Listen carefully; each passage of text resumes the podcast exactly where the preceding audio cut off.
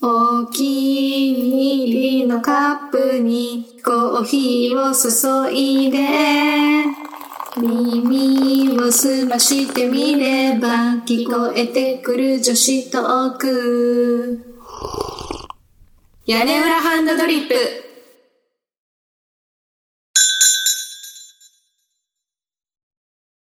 こんにちは、すだちです。海です。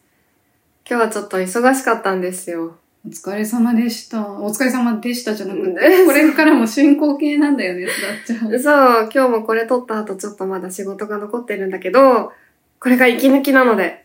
はーい大丈夫かい、君は。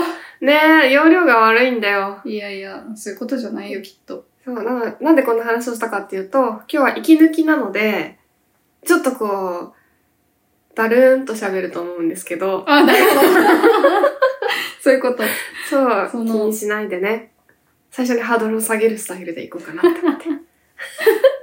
じゃあ行ってみよ一か八かの大ワクチン効果はリアルかプラセボか有象無象のアプローチ合心昇胆悪戦苦闘努力が実れば周知にクリン待つのは地獄か天国かう。今日のテーマは、ハイテク、ローテク。イエス。なんか歌みたいだね。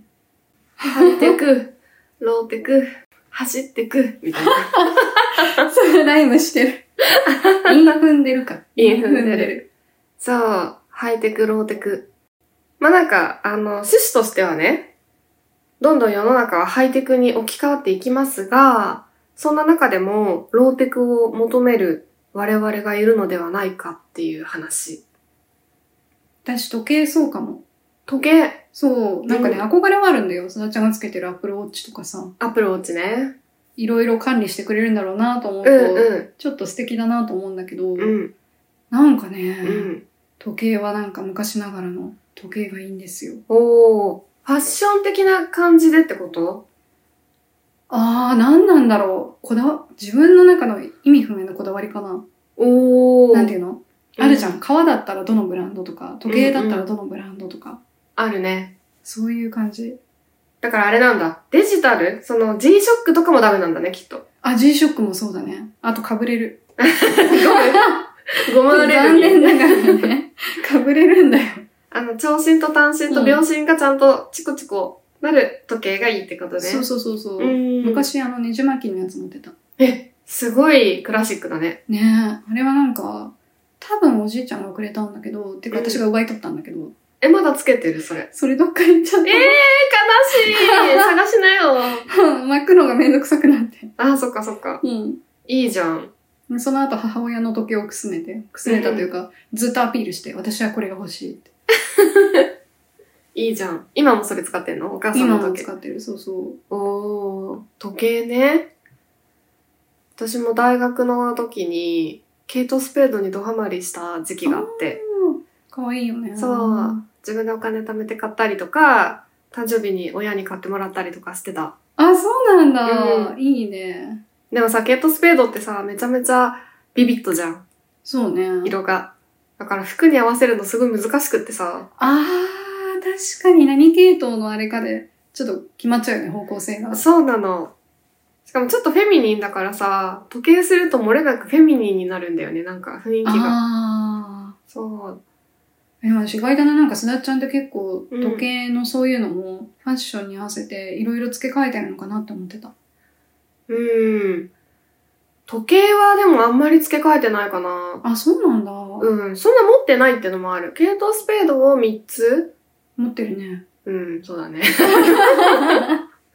ケイトスペード3つと、コーチ1つはいはい。それはハワイにいた時にノリで買ったの。あ、いいじゃんいいじゃん、安いしね。でも、コーチもめっちゃカラフルなの。なんか多分5色ぐらい使ってある。そういうの好きなんだね。いやー、なんかね、つけないんだよね、そういうの。全然つけないくせになぜか買っちゃう不思議。あー、欲しくなっちゃうんだ。欲しくなっちゃうんだね。色に惹かれるのかも。自分が無彩色だからかな。どういうことなんかあんまり自分に色を感じなくて、あ、まあそうなんだ。パーソナルカラーはなんとなくオレンジ色とか、そうのん赤系かなとか思うけわど、かるわかるなんかそんな感じする。そんな感じだよね。でもなんか自分の色なん何色ですかって聞かれるとさ、なんか自分の中にあんまり色を感じないというか、おー。割と無彩色だなって感じだからかもしれない。カラフルなものに惹かれる。わかんない。今勝手に今、今、ここで思いついたことだから。面白いなとな思んっかて。え、感じる自分の中に色って。 Good afternoon, mummies and passengers. Hello and welcome to Wineport Flight Sudachi. If you're going to Yanihan, you're in the right place. If you're not going to Yanihan, you're about to have a long evening with us. Sit back, relax, and enjoy. ちょっとハイテクローテクですよ。そうですね。でもね、アップルウォッチでで言うとね、私みたいなさ、ガジェット好きが買うってケースが多いと思うんだけど、なんか意外と、こうなんていうの経営者層とかで、ロレックスとか持ってるような人がアップルウォッチ化してるらしいよ、最近。えー、そうなんだ。うん。まあでも、いや、私思うもん。絶対にうん。合理的だって。ねね。なんかその人たちの中、いろいろ理由あると思うんだけど、私が聞いたのは、不毛なロレックス競争から抜け出るには、アップルウォッチが最適だっていう。私はロレックスにそんな思い入れなかったんでしょ、もともと。そうだと思う。別に好きでも何でもなくて、うんうんステータスで持ってた人が、これは別に好きじゃないって気づいた時に、でももう安い時計に戻ると、あの人安い時計に戻った、つまり会社がうまくいってないのかなとか思われちゃうみたいなのがあって、大変。アップルウォッチにしとけば、あ、あの人ローテクからハイテクに乗り換えたんだ。あでできるからなのかな。非常によく心理を読んでいらっしゃいますね。 あ、これは聞いた話なんだけど、めちゃくちゃ納得。ね、なんかそれはありそうだなってちょっと思った。なるほどね。でも私逆にあの指輪欲しい。指輪。あなんかオーラリングって聞いたことある。あるあるあの指輪うんうで、んなんかあの、脈拍とかうんうん、う測っん。てくれたりする。指輪ってさ、お風呂入るときはやっぱ外すのお風呂、でも洗いたくない指。ああ、確かにね。なんかそういうさ、脈拍測ってくれる系だったらさ、私できればずっとつけてたいんだよね。お風呂とかでもはが外すのめんどくさくない取りたい。あ、そう。そ持うち。帰ってきたら全部取りたい。え、だってなんかなくしそうじゃん。あー大丈夫だよ。アップルウォッチはさすがにでっかいからなくさないけど、指輪って絶対なくすと思わない指輪どっかなんかほら、指輪様のなんかお席を作っとけばいいんじそっゃか。ないわかんないけど。私はもう指輪はなくすっていうさ、前提があるから安いのしか買ってないんだよね。落としたりする指輪ほんと落とすんだよね。ななんかさ、こう外して。ね、外して第一関節ぐらいでこうやって遊ばせておくのが好きで。あなんか私手癖悪いじゃないなんか、ずっとなんか触ってたりするじーゃあ。 ん。それは否定しない けど。あの、シャツとかで収録してるときにシャツの襟ずっと触ってんの。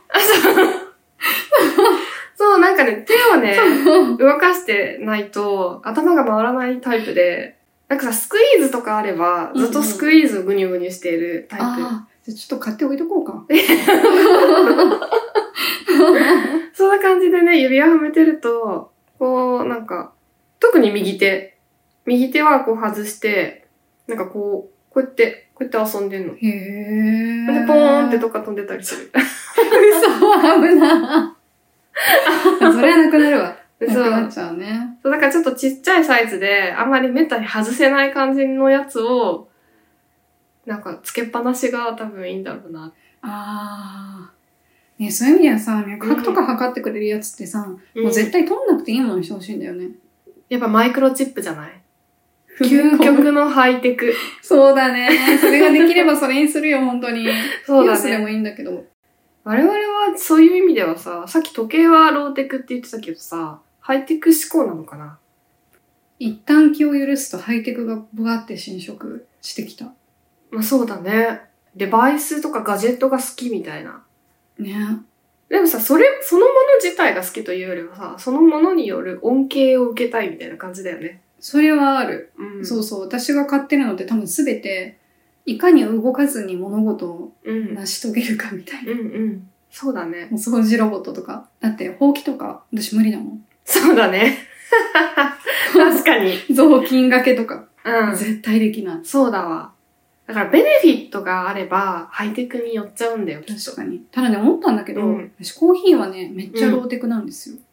おー例えばどれあの、あれか、エスプレッソマシーンじゃなくて、そうそうそう、うんとか、マキネッタ。なんかいろいろ買ってみたんだけど、結局、戻ったのはドリップコーヒああね。ーで、うん。まあちょっとあの、何豆引くのがめんどくさいから、うん。電動なんですけど。 豆はね。うん。そう豆引そこくはの許めしんてどほしくいんださいけどよね。うん。でもやっぱ粉よりさ、うん。豆引いた方が美味しいじゃん。それは間違いない。あ、でもわかる。私もさ、豆を引くのは電動でやってて、うんうん。ボタン1個みたいな。だけど、ドリップで入れてるよ基本的に。どうしてもめんどくさかったら、ネスプレッソでうん。入れちゃうけど、やっぱ味は、ドリップで入れたコーヒーの方が、なんか美味しく感じるね。わかるね。エスプレッソさ、うん。初めて使った時はもう革命だと思ったの。うん。超いいじゃんと思って。うん。私これと一緒に一生生きてくって思ったんだけど、うん。飽きやすいんですかね。味に飽きたってこと味と、うん。ちょっとそこに大きなものがあるのが耐え られない。なるほどね。いやでもなんか私もさ、なんていうの、朝一杯目のコーヒーはネスプレッソは嫌なの。あやーっぱりドリッ。そっかプで入れた、なんかその、わかんない、え違いが分かってるとは思わないんだけど、なんとなくドリップで入れた方が湯気が柔らかいような気がしたりとか、あなんか香りが心地よく感じたりとか、酸味とかのバランスもなんか、自分の体に合ってるような気がしちゃうんだよね。うん。それはわかる。染み込む感じっていうのはなんなんとなくわかる。そう、染み込む感じするんだよね。でも午後になって眠くて、とりあえずコーヒー入れたいって時はネスプレッソ入れてるから、ああ、使い分け。やっぱベネフィットはハイテクなんだね。なるほどね。ベネフィットの反対語って何反対語じゃないか。ググってみようか。うん。ベネフィットの対義語対義語。でも対義語だとなんか、支出みたいなイメージになっちゃいそうだよね。プロフィットロかス。ロス。おー。ベネフィット、つまり日本語で利益という意味ですが、その対義語はロスやダメージなど複数あります。対義語ではないのか。なんかこう、ハイテクはベネフィットを求めているけど、ローテクにはベネフィットではなくて、なんかそこから感じ取るこう、エモーショナルな何かみたいな、ああ、なるほどね。を求めているのかなって。確かに。それ以上の何か結びつき、結びつきじゃないのなんだろうなんか求めてるね。心の栄 養。かな例えば本もそうだよね。うん。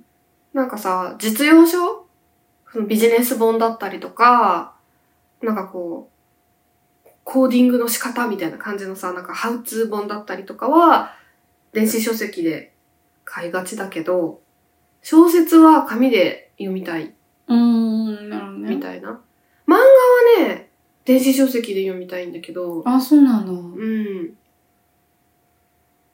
なんでだろうね。私漫画紙がいいな。漫画は多分私場所取るからかもしれない。ああ、そういうことね。うん、なんか小説はさ、一冊読むのにさ、なんか一週間ぐらいかけてゆっくり読んだりするじゃん。漫画はさ、買ってきた、買ってきて家に帰って30分で読んじゃうみたいな感じ で、なんていうのうんうんうん。量が必然的に増えていくみたいな感じのイメージがあるからかもしれないね。そうか。私メルカリで買って売ってしてるからな。あ、でもそれさ、メルカリで買って売ってするんだったらさ、LINE 漫画とかでレンタルした方がよっぽどいいんじゃん髪がいいんだ よ。なんだろうね。見開きにした時に、いや別にそれタブレット横にすればいいんだけど、うん。なんかあれこれってどういう話だったっけって戻る時に戻りやすい。あ、紙の方がね。私はね、まあ確かに、ペラペラペラって。家計簿とかもそうなんだけど、うん。世の中にとても便利なアプリが溢れてるのは知ってるんだけど、うん。紙がいい。いや、家計簿はね、すごいよ、紙で書いてる人。しゅなんだろう、去年の今頃どうしてたっけとか。でも、それもさ、私会計ソフト使ってるけど、もう家計簿っていうか、事業用のやつだけどね。なんか、全部まとめて入れてるから、去年の今頃とか一瞬で見れるよ。そういうんじゃないの。 なんていうの、家計簿、紙だと自分の好きなように書けるじゃん。うん。だから、なんだろう。あ、そういえばこの日、誰々とご飯食べたなとか、日記的な感じってことな側面もあるのかもしれない。ああね。家計簿にさ、書き方のさ、種類があるって思って ない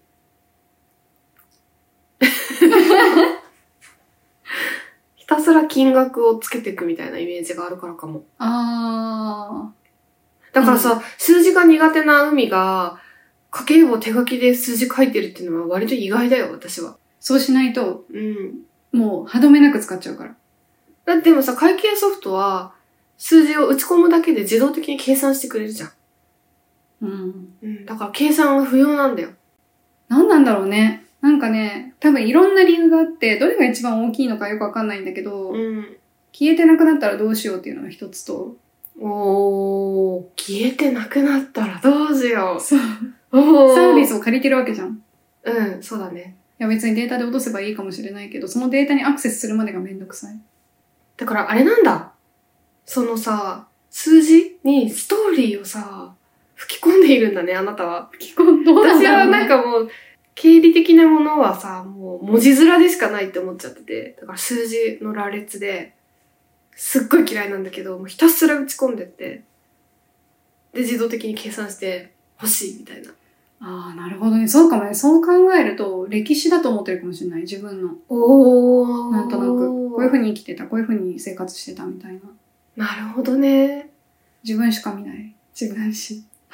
すごいね。ね新しい価値観だよ、私、それ。本当に。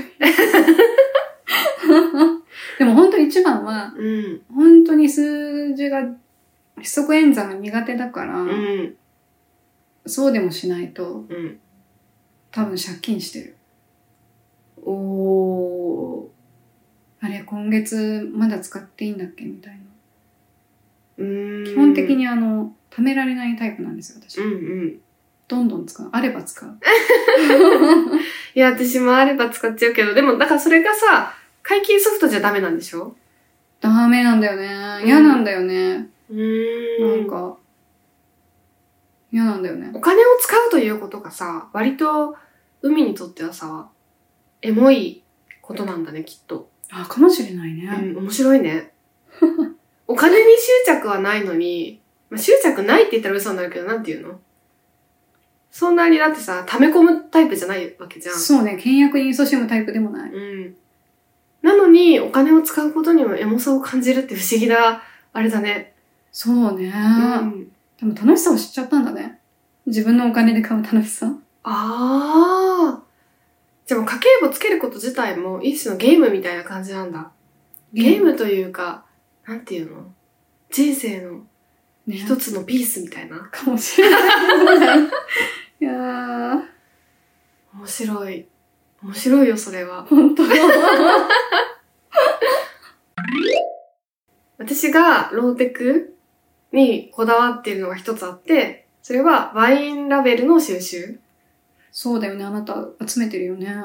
そう綺なの麗よ。に撮ってね。そう。一応写真を撮って、そのワインのさ、銘柄判定アプリあるじゃんうん。うん。ああいうのにアップして、その写真をアップすると、このワインの銘柄とかが自動的に入ってあ、あるあるあるある。口コミとか登録できるやつうんうん。はいはい。をやってるから、写真も撮るんだけど、そのラベルを剥がして、クロッキー帳にベタベタ貼って、撮っておきたい。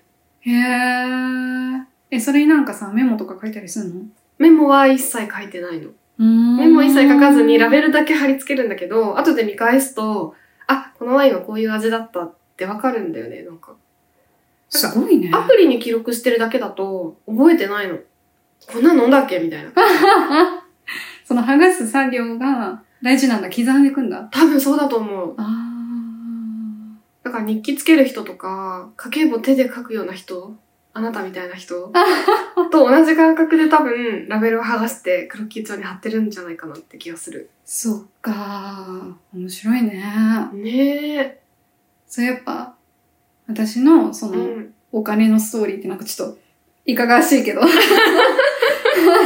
そうね。ね消費体験のそうそうそうそう。ああれと一緒で。でもある意味同じじゃない消費体験のさ、記録だよね。うん、確かに。ワインもお金払って買ってるし、飲んで消費してるしみたいな。うんうんうん。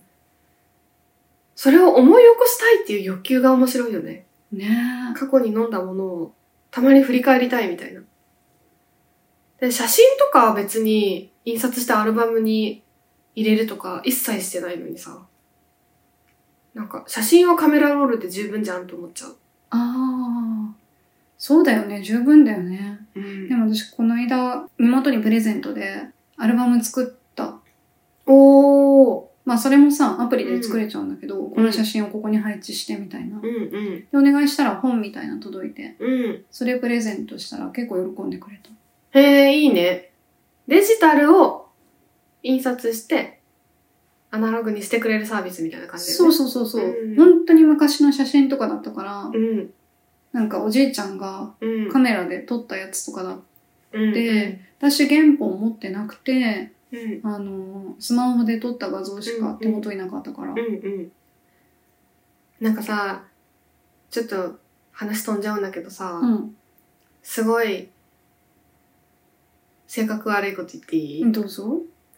前のね、会社を辞めた時に、アルバムをもらったの。へー。写。真とかがうんういっん。ぱい貼ってあって、で、みんなの寄せ書きみたいのが、まあ、付箋に書いて寄せ書き寄せ書きがアルバムに一緒に挟まってるみたいな、寄せ、その、もらったのね、アルバムを。で、私それもらった時に、本当に失礼なんだけど、あんまり嬉しくないって思っちゃったの。おー。 なるほど。なんか、仕事って、仕事じゃんって思ってて、で、仲良くはしてたいけど、みんなと。なんかそのさ、エモーショナルなアルバムにされたことがさ、なんか私の中の仕事のイメージと合わなくて、あ、なんか、ミスマッチって思っちゃって、素直に喜べなかったんだよね。でもそういう人絶対いると思う。うーん。そう、仕事に対して求めることとか、うん。どういう風な立ち位置で仕事と接してるのかって本当に、本当にその人によるじゃない。そうだね。ねなんかさ、それをサークルっぽいノリにしちゃうと、私の中で何か崩れる気がしちゃって、なんか、仕事が、なん、なんなんだろうね。仕事が仕事でなくなる、みたいな。なんか、なんなんだろうねプ。ロフェッショナルみたいなものを求めてたのかな、なんか。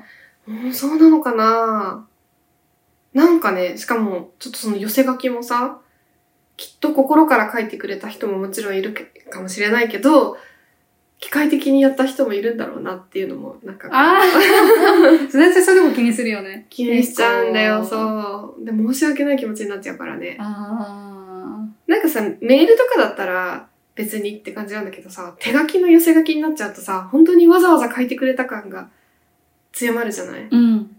で、なんか関係性的にこの人絶対に、そなんかこう率先して私の寄せ書きを書くような人じゃないから、割とこう、頼まれたから書いたんだろうだとか、思っちゃう人も中にはいて、うんそれもちょっと嫌だったっていうのもあるけどね。あ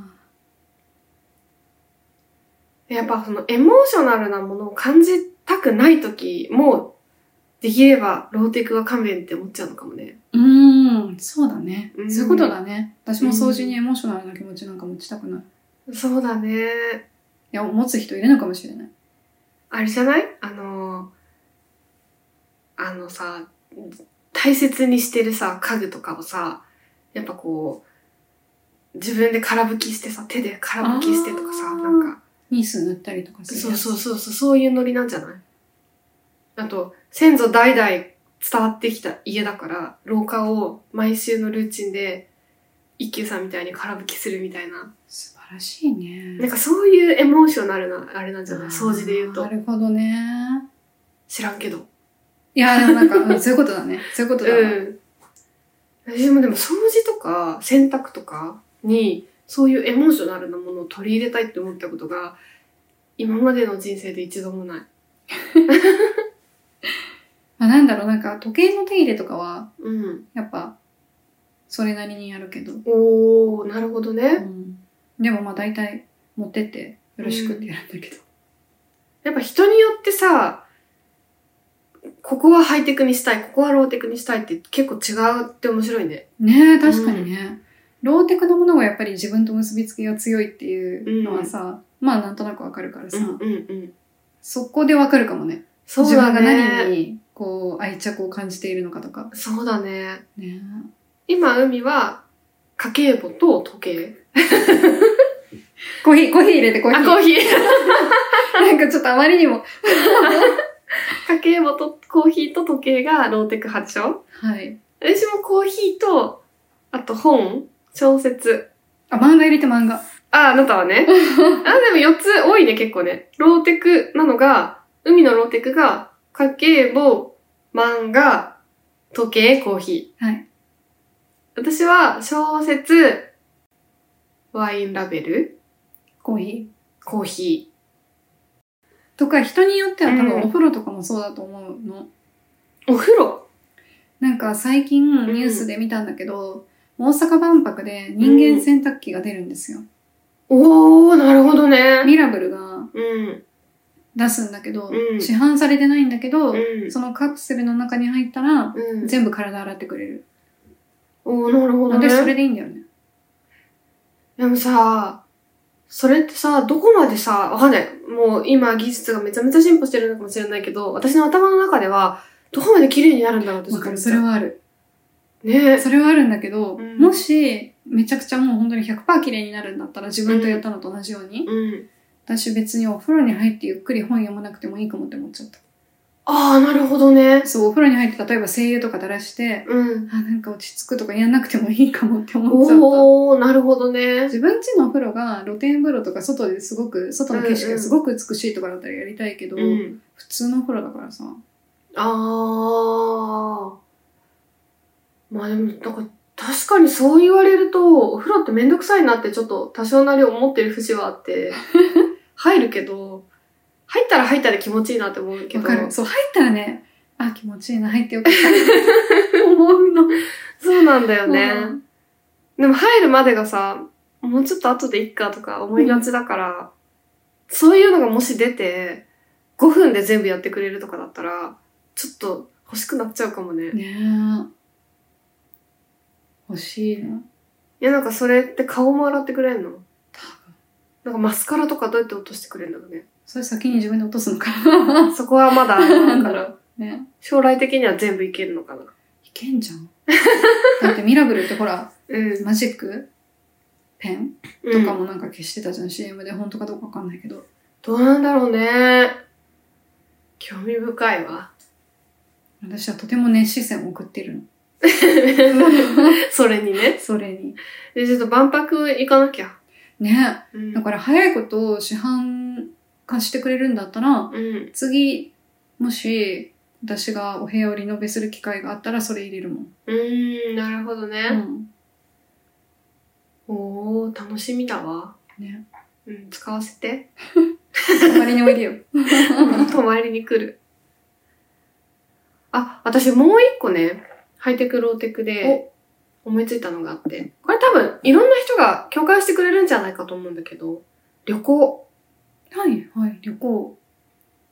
っていうのは、私割とね、オンライントラベルツアーみたいのに入参加したことあるわけよ。へえ。あまあ、私の中のメジャーなところで言うとワイナリーツアーだったあ、なるほどね。うん、う。うんそういうのやってみてさ、まあ、ワイナリに限らず、その観光地を、まあ、ライブ配信で、あの、コンダクターの人が撮って、それを見て、今こんな感じですみたいな、まさに今こんな感じですのを見ながらするツアーみたいのがね、コロナ禍で、まあ、ちらほらあったわけですよ。なんだけど、ちょっと参加してみて、やっぱりちょっとこれは自分の足で行くことに価値があるんだなってことに、すごい感じたっていうか、気づいたっていうか。うん、うん、う。うんん。だから旅行は、やっぱローテクだろうって。確かにね、うんそれはもう全面同意だわね。だから、どんなにズームが発達しようとだよ。多分人間は移動するんだろうなって。 VR ってどうなんだろうね VR がさ、うんさらに進化したらさ、うん。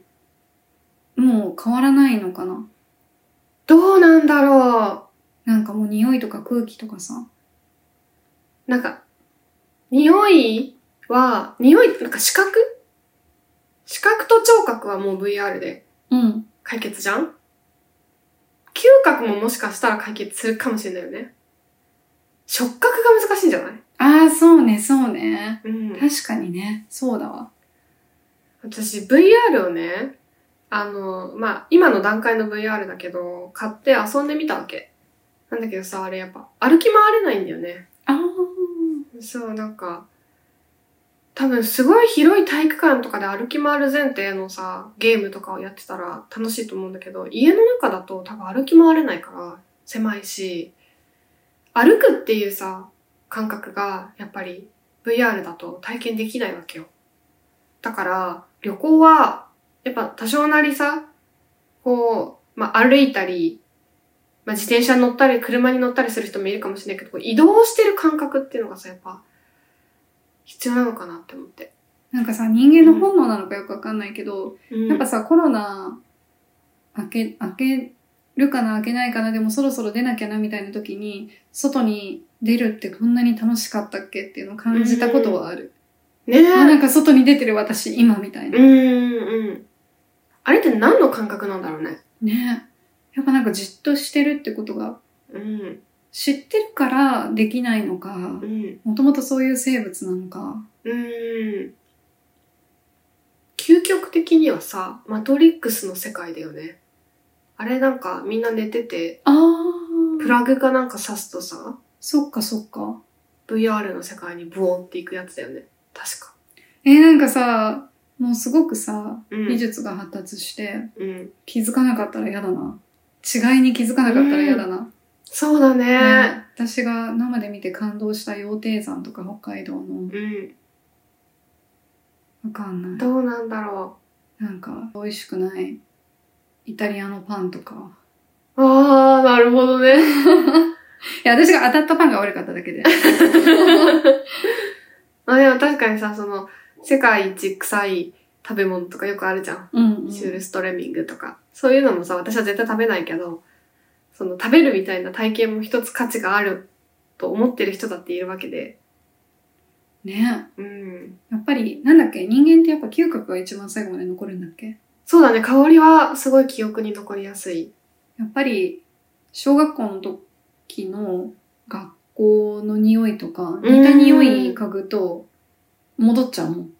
そうだね、ね。それはわかる。それがなんかその、VR から出てくるさ、よくわかんないガスでさ、錯覚するみたいなの、なんかちょっと嫌だね。ちょっとやだね。 うん、感覚的に嫌だね。やっぱりそういうなんか五感で楽しむ的なものは、あんまりハイテクに寄りすぎるとちょっと嫌なのかもな。うーん。うん。まあ、結論はないんだけどね、この話に。そうね。結論はなくていいんじゃないかな。うん。うん。そうだね。ちなみに最近ね、映るんですをね、現像したくて。見たよ、私なんかどっか、ビッグカメラかなうん。ヨドバシかなうん行って、なんかいっぱい置いてた。ね。結構みんな、あれ、エモいからさ。うん。結構買ってる人いるじゃん。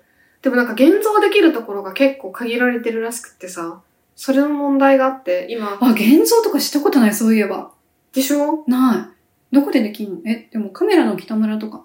できんのかなちょっと私、現像できるとこ調べなきゃえ、と思渋って谷にあったよ、カメラの北村。なんで調べたんだっけあ、それこそアルバム作るときだ。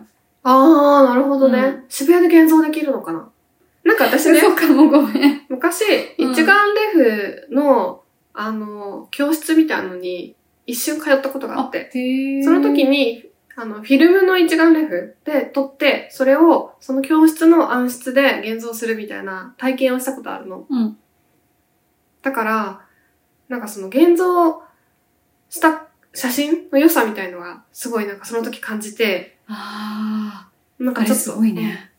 画質悪いんだよ。その画質の悪さがやっぱちょっと良く て。ああ、好きそうね。そう。なあん、なんだっけ関谷さんの声と同じだよね。あ、そう。荒ローいフ。ァイ。あ、それ。ローファイ。荒いって何ローファイです。ローファイ。そう。だから、写真にも関谷さん味を求めてるのかもね。そう か関谷さんと共通する特徴を求めてるんだね。そういうことだね。はい。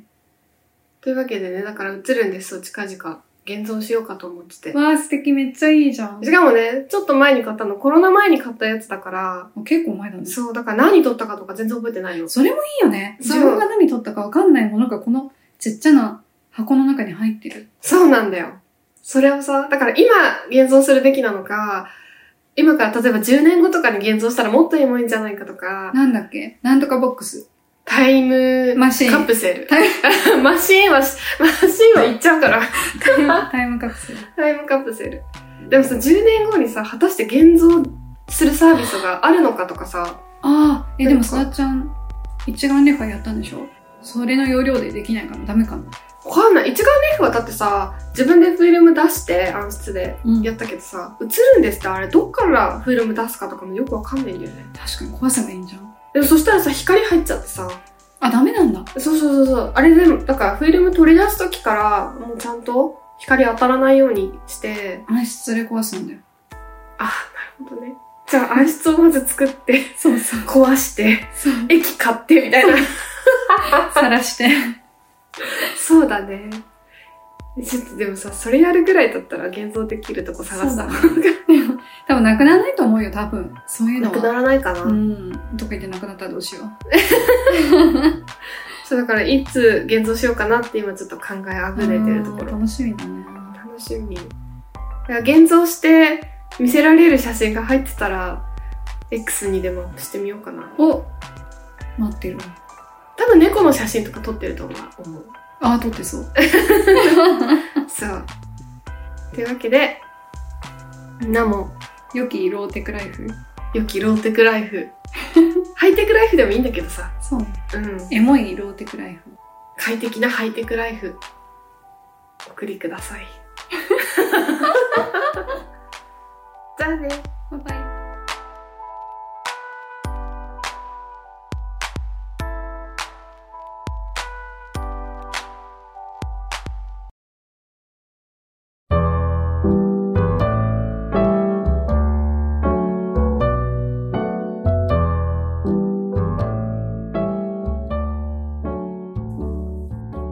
今日の一杯、いかがでしたか屋根班ではマメーズの皆様からのお便りを募集しています。フォームでも、メールアドレスでも OK です。メールの方は、屋根班 .coala.gmail.com 私たちは X もやっておりまして、X のアカウントは、アットマーク、屋根半アンダーバーコアラです。つぶやくときには、ハッシュタグ屋根班、カタカナで屋根班をつけていただけたら反応しに行きます。よろしくバイバイ。チャオ